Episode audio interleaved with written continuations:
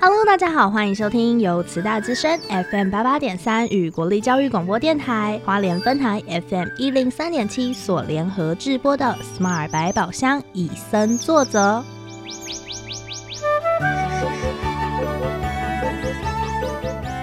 透过 Sherry 与 Porter 看完一系列野望影展影片，邀请来自不同领域的来宾互相交流，带给每位听众朋友们全新的生态观点。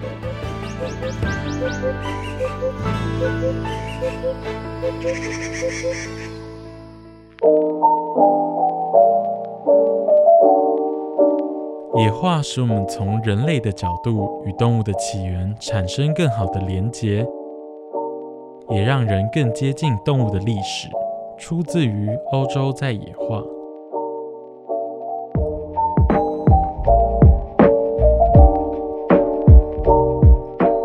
欧洲在野化提出一个新的生态保育概念。过往的生态议题都集中在即将灭绝的动物或是稀有的物种，而野化不仅要保护物种的灭绝，更透过引进相似的物种，重建一个消失的生态系，来增加生物多样性。而关于环境保护议题，也不只是动植物，人也包含在其中。每块土地都有其社会文化跟结构。透过欧洲在野化，能够了解到欧洲、美洲进行野化实际情况，以及野化与人之间有什么样的冲突。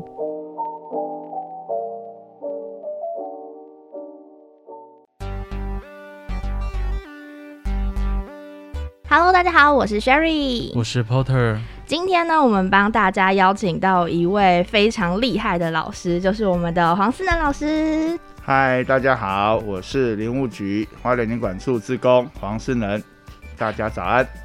今天呢，就是要帮大家邀请黄老师来跟我们分享野望影展的这一部影片，叫做《欧洲在野化》。我们今天呢，就是要认识一下老师，就是说，嗯，老师在这一系列，就是从开始做生态志工开始，就是这样，一共经历了多久的时间呢？从我进志工到现在，像算一算，应该有六年的时间吧。哇，六年！那这一呃，这个六年的过程中，有做哪些事情呢？嗯，我在花莲，其实我是军中退伍啦。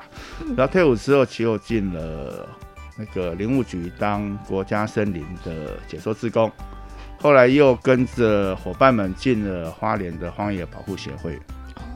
哦，在这一系列过程中，其实我发现保育跟人对环境的责任。它其实就是一个观念，嗯，啊，我也曾经回到部队过去，部队去做一个演讲。那我开宗明义就跟大家说，如果在早十年，我就接触到这样的环境议题，我在工作上很多方式就不会去破坏环境跟自然。哦，所以对我们来讲，目前退伍了，在当志工的这个过程中，我希望去把环境教育跟民众。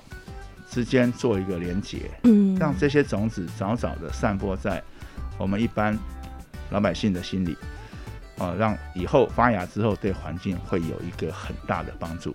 嗯，原来如此，所以这就是老师当初会接触生态志工的这样的原因吗？呃，是一部分的原因啦。另一部分就是生态，其实真的很好玩。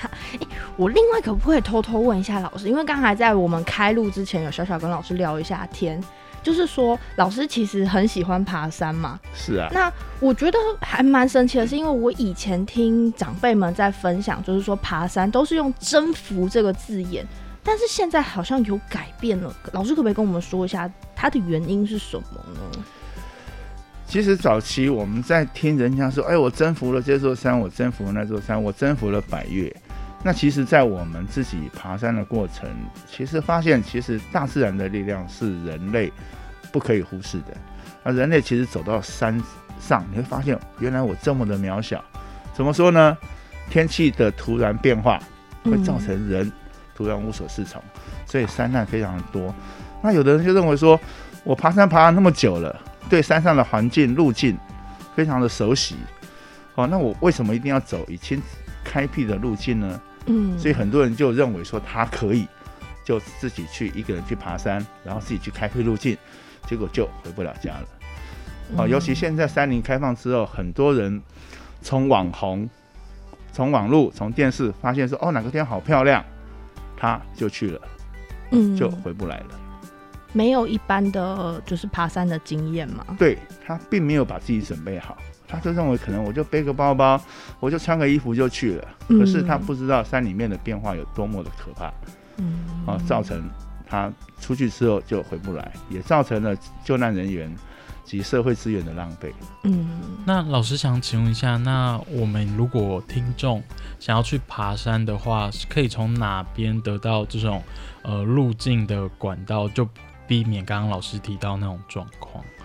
嗯，现在其实有很多手机软体，它有做所谓的 GPS 的一个路径的下载。嗯那当然这只是路径的下载，你真的如果想去亲近山林，哦，我们建议就从焦山开始，先把自己的体力练好。嗯好练好之后，你就会找到一群志同道合的朋友，哦，开始去爬高山。啊，那这些朋友他就会告诉你，爬山需要具备什么样的体能，爬什么山需要带什么装备。嗯哦，你有这些知识跟技能的时候，你再去爬高山，我觉得会相对的安全。哦了，解，所以其实先辈知识非常非常重要。是啊，是啊，哇，诶，听了老师这样讲，我爬山也就是一个不止学问，不止在看电视那什么 MIT 台湾制，现在我就觉得哇，好像真的很厉害，然后有一点点心动，但是嗯，体力不行啊，算了，我们还是回归到我们的影片主题啦。那我们今天呢，就是要跟大家讨论的是欧洲在野化的这一个影片主题。像是在影片中，影片有跟我们说了，呃，生态保育的全新观点。好像以前就是像是刚才跟老师讲的爬山，以前会用征服这个字眼，现在可能就是跟山林去体验它，然后去呃亲近它。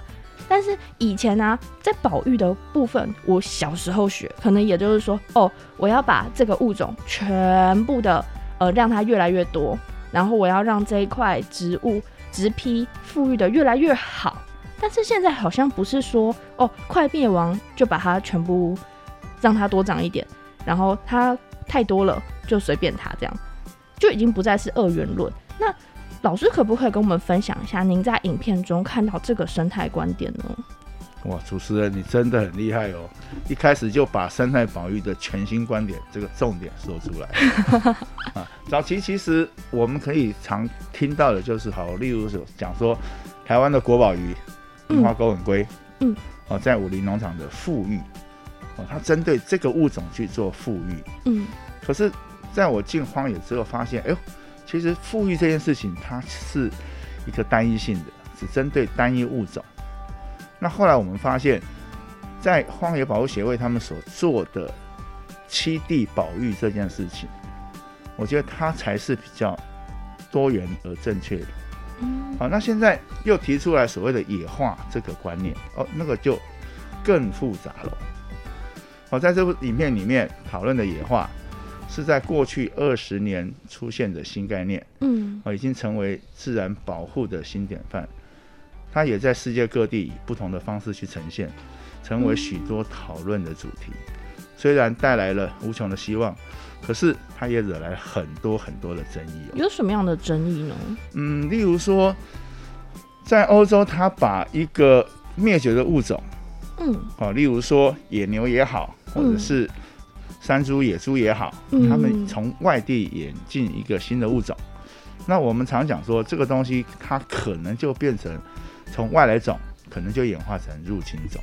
哦，那所谓的入侵种，就是对在地的文化也好、经济也好，它产生了一定的冲击嗯，的影响，会称为外来的入侵种。外来物入侵种。哎，那这个观念在欧洲，他们其实在做之后发现，哎，其实这样的方式，它产生了很多很多不同于以往的新的结果跟观念。嗯呃，他们也有很多好的正向的发展，可是大家看到的都是好的东西流传出来的。嗯，比如说影片中写的狼啊，是然后让鹿比较好一点点这样。是，那负面的东西嘞，那这个地这个区域适用，在别的区域它适用吗？应该不见得。是，所以在很多观念里面，他们其实颠覆了很多传统的保育观念和做法。可是，在别的地方也看到了未来可以走的典范跟方向啊，所以这个在近二十年发展出来，其实它还只是一个实验阶段啊。我们这样讲好。好，那嗯，再来说，就是在意义上是希望。能够重建更丰富的生态系，嗯，而不是像以前说，哎，我这个快濒危了，我就以这个环境这一只这个物种考量，对，我去营建他的生活环境，去把它让他活下来。现在反而可能要顾全整个全面的生态去考量，对你所花的金钱就很可怕了。对，可是刚才老师说二十年呢，嗯，现在才叫做初步吗？二十年，在人类的历史，或许你从婴儿长到一个成人，嗯，可是，在生物演化的过程中，二十年其实是非常非常短的。哦，一个物种的演化大概都经过几万年，甚至于几亿年，它才会产生一个结果。嗯，哦，尤其在你看，在人类没有出现之前，其实整个地球的演化是缓慢的。嗯，一直到人类文明进来之后，这短短的几百年。才把整个地球破坏殆尽。哦，那人类对生态的影响，那其实后话了。我们待会还会有更深入的阐述。嗯，啊，所以说，在这样的一个演化过程中，哦，我们刚才讲，它不只是要防止某些物种的灭绝，而是希望透过引进的这些动物的行为，哦，去塑造一个自由演化的新环境，重建消失的自然过程，哦，并且增加生物多样性。哦，就像牛津大学地理环境学院的教授保罗杰普森所说，我们不是要保护过去的自然，而是要创新，创造创造出新的自然。这真的是一个完全颠覆一种保育观念的新观点。嗯，诶，可是刚才老师有讲到说，呃，把外来的物种引进一个新，就是一个新的环境，让他们可能。达到平衡，这也是影片里面所说的。但是很多学者不是一直强调说要生物多样性，生物多样性。那把新的物种引进来，难道真的不好吗？不是可以促进生物多样性吗？嗯，在一个生态系稳定平衡的地方，哦，其实你把外来的物种放进来，嗯，其实就是打坏它的生生物食物链。哦好，例如说，嗯，在一个我们讲台湾好了，啊，台湾其实早期有什么？有梅花鹿，嗯，后来在人类的大肆猎捕下消失了，嗯，台湾以前有台湾云豹，嗯，啊，那在不知道什么情况之下它消失也不见了，那就造成什么情况？台湾猕猴。猖獗，猖獗。哦，但有学者去研究说，早期为什么没有猕猴这么翻的问题？嗯，云豹会去吃猕猴。哦，好，那现在其实基于野化观念，已经有人在讲说，是不是要把国外的云豹引进台湾？嗯，啊，其实这都是很多 面向在思考啦。嗯，好，那你人。跟自然能不能和平共存？人跟物种能不能和平共存？嗯，物种进来之后，它对整个生态系有没有什么危害或影响？其实都需要很深很深的研究跟评估。那最后，最后如果真的做的话，大自然就是一个实验所。哦，成与败就是后代才知道了。嗯。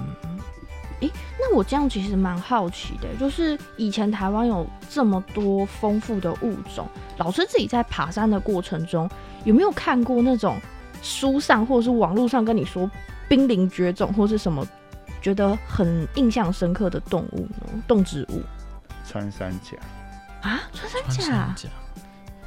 曾经有一次去台北淡蓝古道吧，我印象中，然后走着走着，就看前面一个很。笨拙，可是用可爱的动物在前面这样一一摇一晃，一摇一晃的走着，然后我的相机就拉过去之后一看，哇，原来是穿山甲。然后我就接近它的时候，它就把自己卷成一坨，嗯，就不动了。然后我就退后一下，他一看一看就出来，出来之后就噗噗，他就跑掉了。那其实那时候当下看到是是是有点感动啦，就说哎、嗯这种在森林哎、在山林里面很隐秘的动物，竟然被我看见了，嗯而且在台湾它是一个保育有成的动物。嗯哦，那我们之前其实也看过国外的新闻，哦，那个穿山甲被滥捕啊，就是台湾走私进来就是整货柜，整货柜被剥了皮啊，的穿山甲。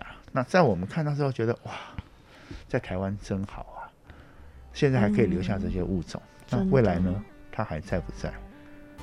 我啊，在爬山过程中，其实也看过台湾的地质啦、嗯蓝腹鹇啦、台湾山羊啊、山羌，其实在高山上它可以活得非常好。嗯那为什么下来之后就不见了？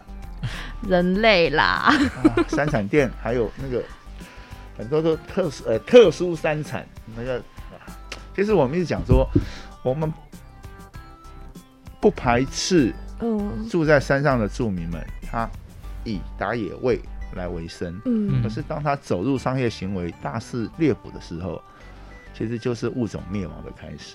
嗯，其实这样讲到，我也要小小忏悔一下，哦。因为我在国小那个时候，我们有一个就是什么城乡交流，因为 Sherry 来自台北，然后我们就有一个城乡交流，我们到花莲这边玩，就有去一个三产店，然后他最后端出来的一道菜叫做仍须菜炒三枪，然后大家就说哦，好好吃哦，什么什么，然后我是回去，然后开始高中啊，呃，国中、高中这样才知道啊，原来三枪不能这样吃啊！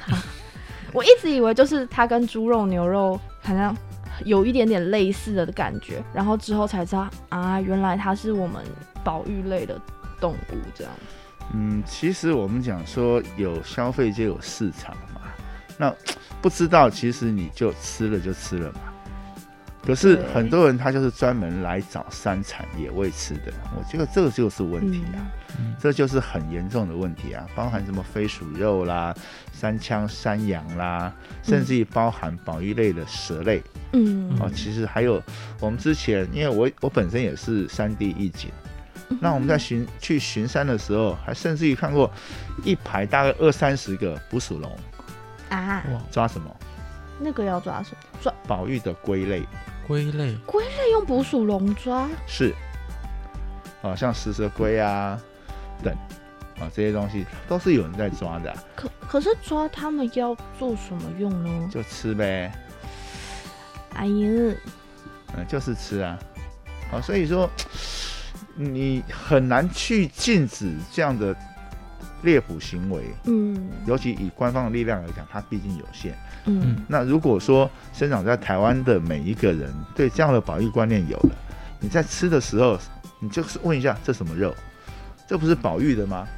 嗯啊，当市场的需求减低之后，其实它保育的被猎捕的压力就降低了。嗯啊，保育它就会慢慢出来。那我们也不能说台湾现在保育不好啦，哦，我们就说去爬山所看到的这些珍奇异兽，哦，其实就是保育的成果。嗯然后甚至于我们在中横的路上开车开开，哦，你会看到地质在旁边跳舞等着你。哇哦，真的假的？当然没有看过地质要，从要喜欢自然山林嗯，呃、当你跟他联有感情联系的时候，很多惊喜就等着你的嘞。哇、哦我们真的就是像老师刚才讲的穿山甲，我真的是之前为了做一个专题，特别去台北市立动物园，我等了它一整天，连看都没看到它，从圆的变成一只。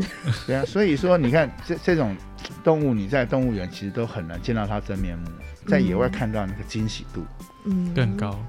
真的很开心。就很像抽盲盒一样。对，听完都想去爬山。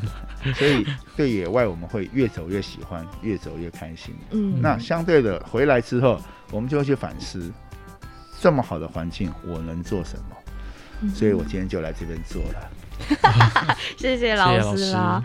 在上半集透过黄老师跟我们的分享，其实我们可以发现哦，其很多动物在动物园里面，其实是我们看不到它真面目的。必须要我们真的去亲近山林啊，或者是海洋，我们才能真的一窥这些野生动物或者是动物的真面目。不过呢，我们也会去开始反思说，人类在早期其实很多人是靠山吃山，靠海吃海，他们真的捕捉这些动物是不对的吗？还是其实在更古早之前有嗯更良好跟动物的相处循环模式呢？我们在下半集节目呢，再邀请黄老师跟我们来做这样的分享。在听下半集节目之前呢，Sherry 要跟大家分享一首歌，是来自告五人的《路》。在歌词里面，可能原本作者不是这样想哦，但是 Sherry 自己在听到这首歌的时候呢，有一种想法，就是一个人在接近大自然，但是他可能要回归原本的自然的时候，已经变得不像原本一样。大家来听听看这首歌。